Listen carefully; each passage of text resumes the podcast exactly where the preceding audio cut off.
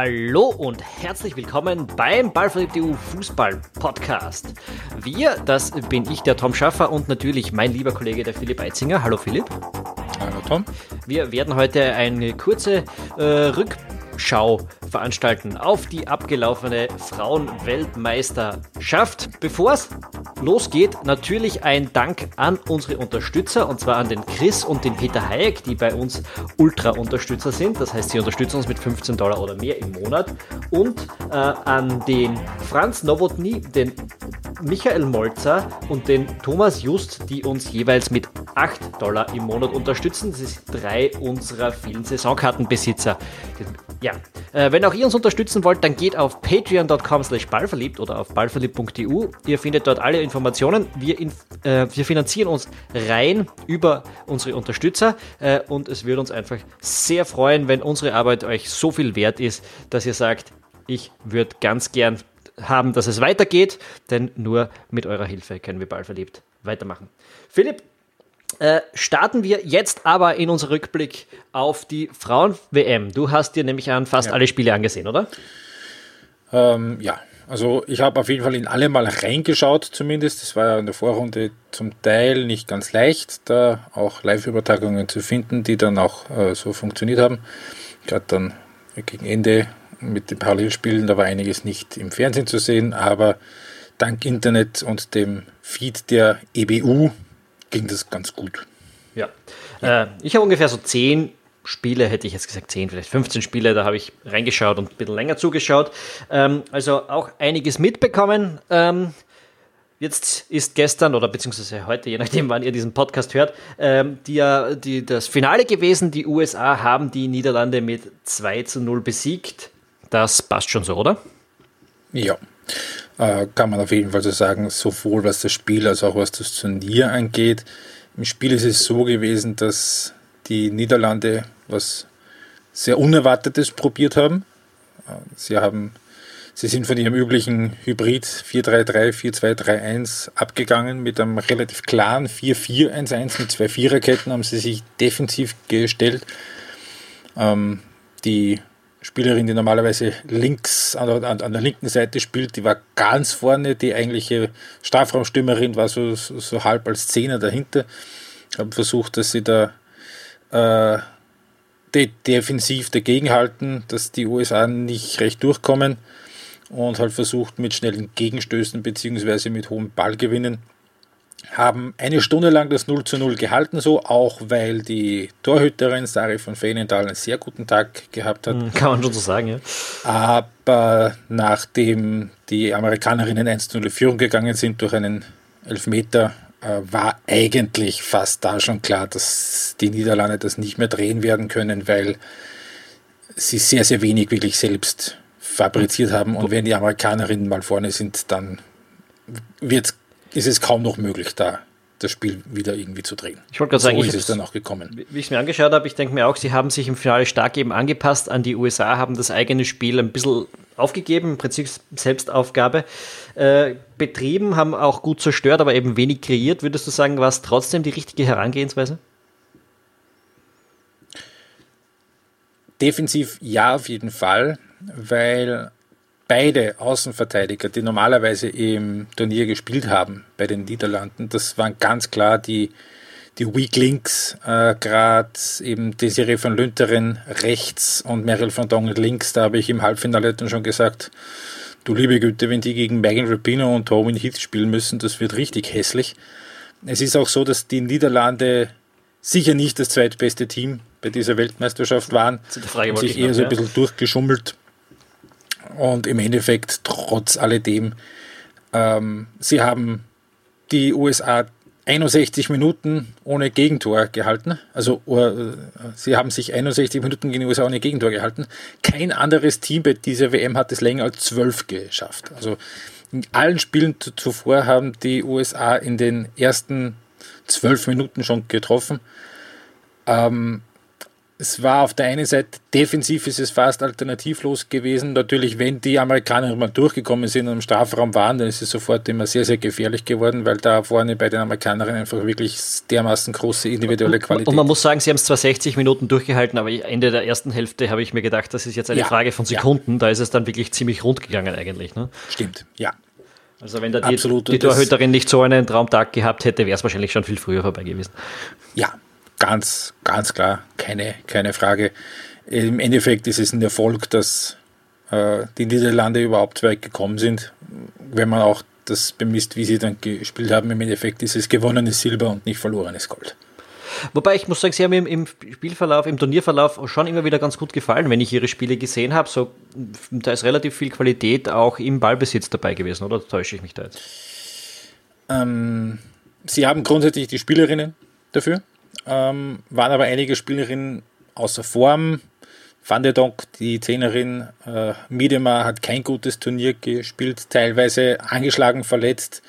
Lieke Martens, die das da war vor zwei Jahren beim EM-Titel, haben richtig Glück gehabt im Achtelfinale gegen Japan, wo sie eigentlich die klar schlechtere Mannschaft waren, dann am Ende durch einen Handelfmeter gewonnen haben, haben sich haben ein gutes Spiel gemacht gegen Italien, vor allem zweite Halbzeit im Viertelfinale ähm, waren auf Augenhöhe mit Schweden. Es war das Halbfinale, es war nicht so schön, aber sie haben das dann auch gewonnen. Ähm, letzten Endes war die Holländerin nicht so stark und nicht so gefestigt spielerisch wie vor zwei Jahren, aber dafür mit relativ guten Nerven. Das, das muss man ihnen lassen. Also sie haben sich nie wirklich, auch wenn das Spiel nicht äh, so gelaufen ist, wie sie es gerne gehabt hätten, sie haben sich, sie sind nie in Panik verfallen. Jetzt ähm, ist zwar, die, sind zwar die Niederlande im Finale gewesen, aber du hast schon gesagt, sie waren nicht das zweitbeste Team. Mir schien auch, dass eigentlich vor allem die Engländerinnen im Halbfinale näher an den Amerikanerinnen dran gewesen sind. Ähm, ist, wer war das zweitbeste Team für dich? Also in Wahrheit müsste man sagen, das beste Team waren die USA, die sind fast mit Handbremse da durchgegangen. Also das hätte nie so knapp sein dürfen. In Wahrheit müsste man fast sagen, Nummer 1 die USA, Nummer 2 und Nummer 3 keiner und dann kommt der Rest. Ähm, du hast recht, die Mannschaft, die am nächsten dran war, das waren die Engländerinnen im Halbfinale. Die, obwohl es eigentlich äh, von Trainer Phil Neville da einige falsche taktische Entscheidungen gegeben hat, aber letzten Endes waren sie nur, war, war England von der Verlängerung nur entfernt ein knapp vom Videoassistenten zurückgepfiffenes Tor das wegen Abseits da nicht ge ge gezählt hat, beziehungsweise einen verwandelten Elfmeter, den Steph Houghton in der Schlussphase halt eben nicht verwandelt hat. Dann, dann wäre es 2 zu 2 gestanden, dann wäre es zumindest in die Verlängerung gegangen. Ich, mal, die Engländerinnen haben dann das Spiel um Platz 3 abgeschenkt, mehr oder weniger. Da hat Phil Neville selbst gesagt, das ist ein Nonsense-Game. Äh, ich würde aber schon sagen, dass man England hat in zwei Jahren die, die EM daheim dass so im Ganzen wahrscheinlich die Engländerinnen im Moment das kompletteste Team sind aus Europa, mit noch teilweise ein bisschen Luft nach oben. Aber im Grunde genommen hat das schon im Ganzen recht gut ausgesehen. Und das ist auch so ungefähr die Truppe, die in zwei Jahren noch da, noch da sein wird. Und was dazu kommt, in England wird irre viel investiert. Da wird jetzt wahrscheinlich bald die Premier League auch offiziell die Federführung über die Frauen Meisterschaft übernehmen. Also da wird, äh, da wird sehr, sehr viel investiert auch weiterhin. Also da, also in England ist es auf jeden Fall so, dass die Aussichten gut sind. Mhm. Ähm, eine Runde davor, ich meine, die Amerikanerinnen haben nicht gerade die leichteste Auslosung gehabt. Die haben äh, nee. Äh, den Gastgeber rausgeschmissen, dann haben sie England rausgeschmissen, dann eben die Niederlande, den Europameister besiegt. Ähm, die Und im Achtelfinale schon Spanien, die ein sehr unangenehmer Gegner sein können. Ja, äh, die Französinnen als Gastgeberinnen ähm, eben schon im Viertelfinale, äh, Viertelfinale raus, ja genau. Äh, nur Pech mit der Auslosung oder hat es wirklich einfach nicht für mehr gereicht? Ähm, der Verbandschef Noël Le Gray hat Teamchefin Corinne Diacre das Vertrauen ausgesprochen, wenn auch nicht aus vollem Herzen, und hat gesagt, ja, dass wir im Viertelfinale ausgeschieden sind, das war in erster Linie Lospech. Ähm, es stimmt schon. Also, wenn man die USA im Viertelfinale bekommt, dann kannst du auch schon mal im Viertelfinale rausfallen. Das ist schon klar. Nur äh, war das Achtelfinale schon eigentlich vercoacht. Wo sie gegen Brasilien mit viel Glück und wegen defensiven Heldendaten von Kritschenbock Partie von der Innenverteidigerin dann noch irgendwie 2-1 nach Verlängerung weitergekommen sind. Äh, gegen die USA war es dann so, dass Corinne Diacre, das ist eines der einprägsamsten Bilder in Wahrheit von dieser Weltmeisterschaft, da 75 Minuten wie versteinert mit relativ leerem Blick an der Seitenlinie steht, 75 Minuten lang sieht, dass das gar nicht hinhaut, was ihre Mannschaft da macht und 75 Minuten und zwei Gegentore braucht, dass sie mal einen Wechsel macht. Und äh, da war die Kritik schon relativ groß ähm, dass, also, dass Diacre jetzt bleibt. Also Frankreich spielt in der EM-Qualifikation auch gegen Österreich. Ich weiß nicht, ob das zwingend ein Nachteil für Österreich ist. Also es war auf jeden Fall mehr drin. Die USA haben nicht alles gezeigt, was sie konnten. Und wenn da Frankreich ein bisschen zielstrebiger äh, das, äh, die, das Mittelfeld gestaltet, ein bisschen früher wechselt und ein bisschen mehr auf die Schwächen reagiert, wäre es durchaus möglich gewesen, dass man den USA da einen offeneren Kampf bietet. Meine, Im Endeffekt haben die Amerikanerinnen 2-1 gewonnen, aber also nur 2-1 gewonnen, aber die waren schon recht deutlich das reifere Team. Das, muss man schon sagen. Also das, das stimmt. Frankreich war halt Frankreich. Ich, ich, ich kann mich aber erinnern, dass bei, bei dem Spiel habe ich dir äh, eine WhatsApp-Nachricht geschickt und habe gefragt, äh, ich glaube, es muss so Mitte der zweiten Hälfte gewesen, mhm. ob die amerikanische Trainerin, die Jill Ellis, ob die da eigentlich mehr drauf hätte äh, weil, Stimmt, ja. weil in der Partie war es wirklich äh, offensichtlich, dass die Amerikanerinnen taktisch da überhaupt nicht gut aufgestellt waren und die Franzosen, Französinnen einfach zu lange gebraucht haben, um zu checken, wie sie da vorbeikommen, was aber ja. nicht so schwer zu erkennen gewesen wäre eigentlich. Nein, überhaupt nicht. Ähm, Jill Ellis, amerikanische Trainerin, ist eine die eine relativ einfache Philosophie hat, die wir eigentlich auch von Franco Foda kennen. In der Defensive sehr strukturiert, ähm, die Formation relativ strikt halten und vorne dann im Angriffsdrittel äh, dürfen sich die Angreiferinnen dann ähm, persönlich austoben. Das geht bei den Amerikanerinnen, weil die da vorne einfach ihre viel Qualität haben. Was viele nicht verstanden haben, vor allem im Spiel gegen Frankreich war das, war, das war gegen Spanien schon zu erkennen, dann später auch gegen England. Also äh, die haben gegen Frankreich beim Stand von 1 zu 0, nur 1 zu 0, nach einer Stunde hat äh, Jill Ellis umgestellt von 4-3-3 auf 5-4-1. Ja. Die hat dann die Sechserin nach hinten in die Abwehr ge ge gezogen und wollte dann eine halbe Stunde lang in Frankreich gegen Frankreich mit 1 zu 0 äh, mit einer Fünferkette das Spiel heimverteidigen. Gegen England hat sie das nach dem 1 zu 0 nach 10 Minuten schon gemacht. Mit der Folge, dass die Engländerinnen dann ziemlich aufgekommen sind und relativ prompt ausgeglichen haben und fast in Führung gegangen wären, weil die Becky Sauerbrunn fast ein Eigentor fa fabriziert hätte. Ähm, das also, es ist sehr, erstaunlich früh oft auf die Handbremse gestiegen worden, anstatt schnell mal gleich ein zweites nachzulegen und die Entscheidung zu suchen. Letzten Endes war es dann so, dass die Amerikaner das erste Spiel, das haben die 13-0 ja, gewonnen gegen sagen, Thailand. Da haben sie es nicht getan. Da haben sie es nicht getan, haben relativ auf die äh, auf, aufs Haupt bekommen und gesagt haben, also muss es denn wirklich sein, dass man gegen solch, gegen so einen Gegner 94 Minuten lang auf dem Gas bleibt und die wirklich gnadenlos wegschießt? Haben sich alle sehr verteidigt. Da, damals haben sie gesagt, das müssen sie so machen, das gehört sich so. Tatsache ist aber auch, die restlichen sechs Spiele waren sie mit sehr viel Handbremse dabei. Ich weiß nicht, ob das eine Folge war oder ob das ähm, Feigheit bis zu einem gewissen Grad war von Jill Ellis. Auf jeden Fall war das schon auffällig und die Amerikanerinnen haben ein Turnier, das nie knapp sein durfte und wo es nie in Zweifel stehen durfte, dass sie mit Abstand das beste Team sind, haben sie in Wahrheit vom dritten Gruppenspiel an in jedem Spiel eng gemacht und enger gemacht, äh, äh, als, als es sein müsste.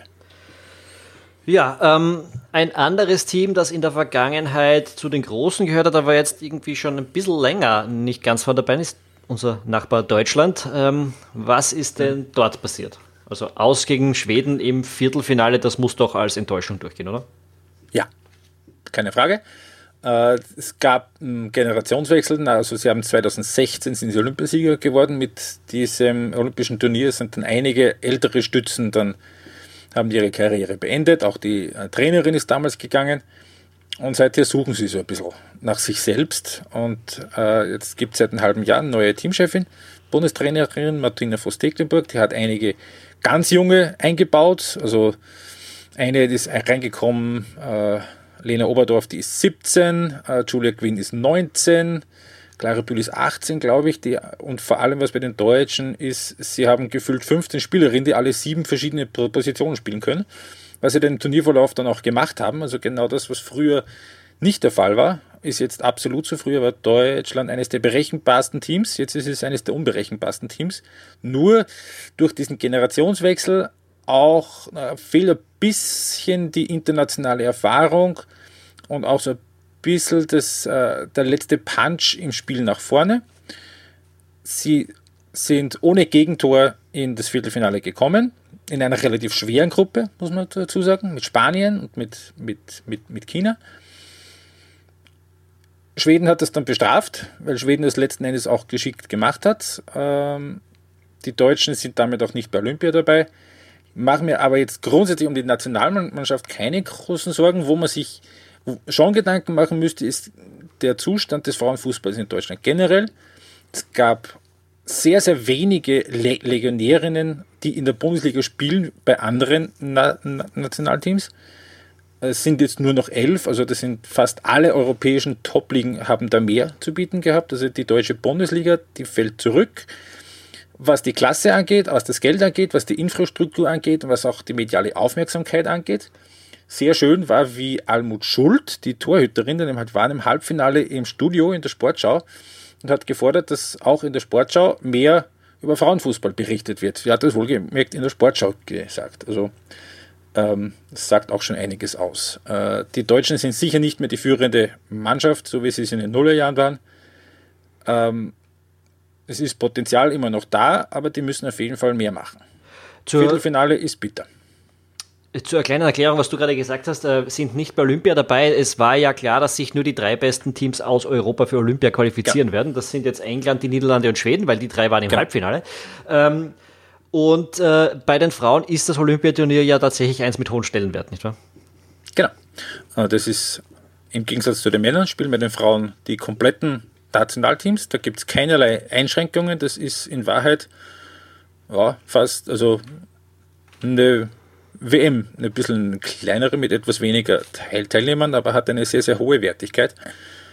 Und äh, da nicht dabei zu sein, das ist für europäische Teams vor allem für europäische Top-Teams. Frankreich ist auch nicht dabei, Spanien ist auch nicht dabei, Norwegen hat es auch nicht geschafft. Also gerade in, in Europa, weil es eben so wenig Teilnehmer gibt, kannst du schon fast davon ausgehen, dass du ein Turnier mit Favorit bist, wenn du nur dabei bist. Und dann nicht dabei zu sein, das ist für europäische Teams äh, nicht schön. Ja, du sagst gerade, die, die Olympische, das Olympische Turnier ist ein Turnier mit eine, wie eine WM mit weniger Teilnehmern. Jetzt ist die mhm. Frauenweltmeisterschaft zum zweiten Mal mit äh, 24 Teilnehmern durchgeführt mhm. worden. Ähm, alles in allem aber dann trotzdem ein, also attraktives Turnier eigentlich, habe ich so ein Gefühl gehabt. Ähm, ist der Level im Frauenfußball mittlerweile gut genug für ein 24er Turnier? Für ein 24er Turnier schon, würde ich sagen. Es hat dieses Mal nur ein Team gegeben, das wirklich signifikant abgefallen ist. Das war Thailand. Mhm. Die, für die es schon sehr viel wert war, ein Tor geschossen zu haben, muss man sagen. Also, genau, die sind rausgegangen mit 1 zu 20 Toren aus drei Spielen. Es ist tatsächlich die schlechteste Bilanz, die jemals jemand hatte. Ist eine schöne ah. Geschichte übrigens. Ich habe das irgendwo gelesen. Da, mhm. da, also dieses Tor ist wirklich sehr, sehr gefeiert worden in Thailand, weil ja. es für den Frauenfußball eine, eine schwere Genugtuung war, dass man gesagt hat, äh, man hat ja auch die zweite und dritte Partie dann nicht mehr so deutlich verloren äh, und äh, hat 1, auch ein Tor geschossen. Ja. Also das sind für die, für so ein Team, das so weit abgeschlagen ist, war das respektable, zum Fall das 0-3 Ergebnisse. Ja, aber vor allem, man, man muss ja bei Thailand dazu sagen, Punkt 1, die waren vor vier Jahren schon dabei. Da hat man die Prügel erwartet, die diesmal gekommen sind. Vor drei Jahren haben sie dann sogar ein Match gewonnen. Ah, vor vier Jahren haben sie sogar ein Match gewonnen. Ähm, und sie sind eigentlich nur dabei, weil Nordkorea immer noch von Erfolgen äh, hat von einer Suspendierung, die sie bekommen haben, weil sie mal fünf positive Doping-Tests abgegeben haben. Sonst wäre Thailand gar nicht dabei gewesen. Und es ist natürlich auch die Frage, wie man die Startplätze auf die Kontinentalverbände aufteilt, weil im Moment ist es so, dass von Europa abgesehen alle Kontinentalverbände gerade so viel Plätze haben, wie sie einigermaßen sinnvoll füllen können, während äh, sechs, sieben taugliche europäische Teams daheim bleiben können oder müssen. Das ähm, ist, ähm, aber gru grundsätzlich ist 24 im Moment wahrscheinlich die beste Größe, die es gibt. 32 halte ich für früher oder, oder später fix. Ich, Gianni Infantino hat angekündigt, er möchte es 2023 schon machen. Glaube ich, das ist ein bisschen früh. Ab 2027, glaube ich, könnte man das versuchen. Ähm, ja, du hast es auch gerade wieder kurz angerissen, das wollte ich noch mit dir besprechen. 2015 hatten wir ein Viertelfinale, da war China drin, da war Kanada drin, da war Australien drin und dann war Japan sogar noch ein Finalteilnehmer. Äh, jetzt hatten wir ein, ein, ein Viertelfinale mit sieben Europäerinnen hinter den Amerikanerinnen, äh, ähm, europäischen ja. Teams hinter amerikanischen Teams. Ähm, was ist da passiert? Warum ist der Rest der Welt anscheinend so weit abgeschlagen? Es schaut extremer aus, als es ist. Also man muss sagen, Australien hat im Achtelfinale verloren im Elfmeterschießen, Brasilien hat verloren in der Verlängerung. Japan hat verloren durch einen Handelfmeter in der 88. Minute, der eigentlich kaum zu verhindern war, weil der Spieler einfach angeschossen worden ist. Ähm, also es ist nicht so, dass der Rest der Welt jetzt so signifikant abfällt und ich, äh, äh, das steht dann auch in der großen Abschlussbilanz, äh, die dann auf Ballverliebt zu, zu, lesen ist. Also es ist absolut denkbar, dass schon nächstes Jahr beim Olympischen Turnier kein einziges europäisches Team im Halbfinale ist. Was aber sehr wohl der Fall ist, ist, dass man wahrscheinlich auf Sicht keine Chance hat, wenn man nicht seine Spielerinnen in eine von den, Amer äh, von den europäischen Top-Ligen hat oder eben in der amerikanischen. Das ist eine Entwicklung, die ist ganz, die ist ganz deutlich. Also übernimmt der europäische Club Fußball auch im Frauenfußball jetzt ganz klar das Kommando? Ja. Also das war eh immer, immer schon so, dass, dass auf Clubebene äh, das Herz des Frauenfußballs in, in Europa schlägt, aber dadurch, dass jetzt eben in mehr Ländern noch mehr Vereine dabei sind von den Herren, die das dann über die großen Einnahmen bei den Herren querfinanzieren, es hat auch Real Madrid hat sich jetzt auch angekündigt, ähm, ist einfach von eben von der NWSL abgesehen einfach in Europa die Klasse und das Geld daheim. Ist so. Guten Morgen, ja, da könnten sich auch ein paar österreichische Clubs vielleicht nochmal ein bisschen hm. äh, etwas abschauen. Ähm, ja, äh, meine abschließende Frage für dich äh, zum Thema Frauen-WM. Ähm, ja. Was mir aufgefallen ist, und zwar absolut positiv aufgefallen ist, wenn ich so zurückgedacht habe an die WM 2011 in Deutschland, die ja damals so als erste wirklich viel Aufmerksamkeit bekommen hat mhm. bei uns. Die, äh, das Spiel ist erstens viel attraktiver geworden und zweitens ist die Athletik eine völlig andere. Es ist fast ein komplett anderer Sport. Ich kann ja. mich erinnern, ich habe mir damals gedacht, okay, vielleicht wäre es besser, 80 Minuten zu spielen, das Tor kleiner zu machen, das Feld ein bisschen kleiner zu machen. Es hat so ausgeschaut, als wäre das alles vielleicht für die Athletik von Frauen ein bisschen zu groß. Äh, war völlig blödsinnig, muss man sagen. Äh, schaut, jetzt, schaut jetzt wirklich acht Jahre später ganz anders aus, oder? Ja, natürlich weil auch sehr, sehr viel passiert ist, weil sehr viel Geld investiert wird, auch in die Infrastruktur, ins Coaching, gerade eben in den größeren Ligen. Also die Amerikanerinnen, die waren sowieso immer vorn dabei. Äh, die kommen auch traditionell, also das war schon 1991 bei der ersten Weltmeisterschaft so, dass die Amis da einfach über die Athletik gekommen sind. Die waren einfach robuster, fitter, schneller, besser ausgebildet, besser trainiert auch als, als alle anderen. Ähm, was bei der WM vor allem ganz auffällig war, war, wie solide bis sehr gut die Torhüterleistungen waren. Vor allem nachdem das vor zwei Jahren bei der Europameisterschaft eine ziemliche Shitshow war. Also da sind sogar bei dieser WM sogar die, die Torhüterinnen aus den vermeintlich kleinen Nationen mal relativ gut ausgeschaut, also mit Masse relativ gut ausgeschaut, das war sehr schön. Es ist alles schneller, es ist athletisch, es ist robuster, weil einfach die, die Möglichkeiten in der Trainingsarbeit ganz andere sind. Ich äh, habe jetzt letztens fast zufällig wieder nachgelesen, England, ich habe 2013 nach der Europameisterschaft über England gesagt, dass, dass, dass man nur dann nach vorne kommen wird wieder, wenn man ein bisschen professioneller das Ganze aufstellt, weil zum Teil wird bei den Top-Clubs sogar nur zweimal, dreimal in der Woche trainiert. Und wenn ich mir das jetzt anschaue, wo jetzt de facto jedes Premier League-Team ein Frauenteam hat, wo einfach dadurch, dass in der Premier League viel Geld da ist, viel Möglichkeiten auch sind, was Coaching, was Betreuung angeht, Physio angeht, was alles dazu gehört, das ist schon auch einer der ganz großen Gründe, warum auch das englische Team jetzt in den letzten drei Turnieren immer im Halbfinale war. Hm.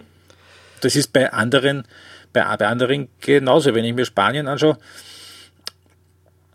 und wenn wir uns zurückerinnern, eben bis vor 10, 15 Jahren waren es in Wahrheit, das waren die Amis, waren die Deutschen und waren die Skandinavierinnen, weil da einfach äh, die Möglichkeiten da waren und die Ressourcen da waren. Und jetzt sind viele, viele Länder nachgezogen, die eben auch Ressourcen bereitstellen und das merkt man auch. Hm, das generelle Level steigt quasi. Ja. Okay, äh, das wäre es zur Frauen-WM gewesen. Es ist noch so, dass noch andere Fußballturniere momentan stattfinden. Ähm, mhm. Ich muss ganz ehrlich sagen, ich kriege nichts davon mit. Die Copa America äh, eigentlich komplett an mir vorbeigegangen, muss ich gestehen. Äh, hast du was gesehen? Die Szene gesehen im Spiel um Platz 3, den Ausschluss von Messi. Messi. Messis rote Karte im vielleicht ja. letzten Länderspiel seiner Karriere, so wie auch im allerersten Länderspiel seiner Karriere, sonst nie eine bekommen. Ähm, Habe ich gesehen. Wobei die im P3-Spiel war Gemeinheit. Ja, ja, ja. War, war, also es, es, war die Szene mit, dem, äh, mit der Schulter. Ne? Ja. Ja, ja, ja. Es, war, es war ein Laufduell, Richtung durch, Richtung Seitenauslinie und äh, der Messi gibt dem Metell dann noch leicht ein bisschen einen Schubser mit und der Metell kommt zurück und irgendwie äh, rempelt ihn zwei, drei, vier Mal mit der Schulter an und beide fliegen runter. Ja. Äh, und ja, und niemand weiß warum, in Wahrheit. Also, mit, warum Metell geflogen ist, das, das hat man gesehen, aber was da Messi, ja. Es gibt, es gibt die Wenn eine. Wenn man ihm was Böses will, dann gibt man ihm Gelb wegen dem Schubser. Aber was da rot gewesen sein soll, Nein, und warum er auch der Videoassistent nicht eingegriffen hat, vor allem. Es gibt die eine Szene, also die eine, die eine äh, Perspektive, aus der man halt sieht, dass Messi beim Hochziehen der Schulter irgendwie Medell so ein bisschen am Kinn trifft. Äh, für mich keine wirkliche Tätigkeit, muss ich sagen. Also ich würde auch nicht wirklich sehen, wie man da eine rote Karte geben kann. Aber Messi, muss man sagen, hat nach dem Turnier ja überhaupt die den Verband ganz, ganz hart kritisiert, hat gesagt, er glaubt, das Turnier ist für Brasilien gefixt und er hofft, dass im Finale, das wir jetzt nicht mehr besprechen können, weil es eigentlich gerade jetzt beginnt, ähm, der VAR keine Rolle spielen wird. Ähm, also viel Kontroverse äh, anscheinend bei der Copa, soweit man es mitkriegen konnte bei, bei mir. Bei, bei, hätte mehr mitkriegen können, aber es ist irgendwie, ich habe mehr Frauenfußball geschaut in letzter Zeit. Hm. Äh, das ja, gleiche gilt ja. Noch zwei Wochen rennt, das ist der Afrika Cup, wobei sich da schon einige sehr prominente auch verabschiedet haben.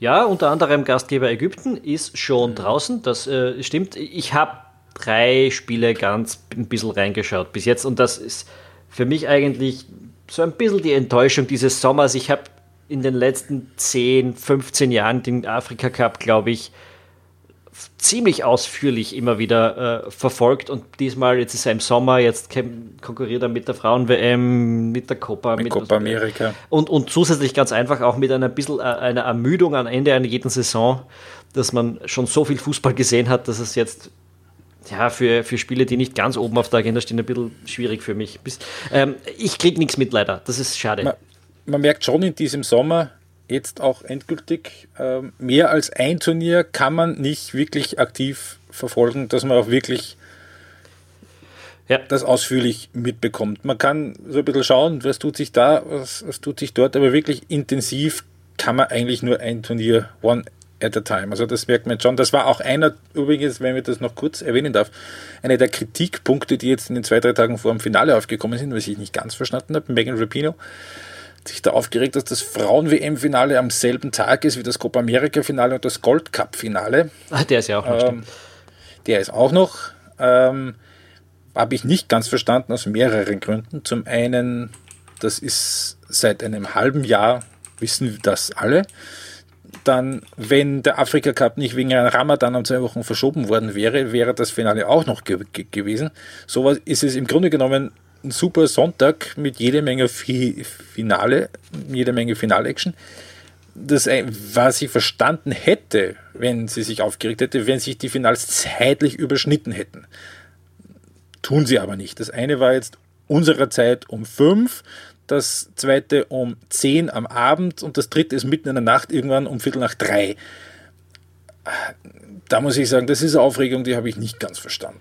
Ja, ich auch nicht. Vor allem muss ich halt sagen, diesmal habe ich mich tatsächlich für das Frauenturnier äh, entschieden beim Verfolgen. Es ist auch wirklich, also ich wollte mir auch von der U21-Europameisterschaft ein bisschen mehr anschauen, aber als die Frauen-WM dann gestartet hat, ist die bei mir auch. Und Österreich so, draußen war? das kam auch dazu, aber da ist die wirklich ein bisschen so in den Hintergrund gerückt bei mir. Ähm, ja. Spanien übrigens. Finale 2 zu 1 gegen Deutschland. Genau. Schon wieder fast vergessen. Na, ich sage ja, mehr als ein Turnier intensiv ist schwierig. Ja, ja, ist schwierig und es ist einfach auch mittlerweile echt, echt viel Fußball, selbst für, für Superfreaks für uns, glaube ich. Also, ja.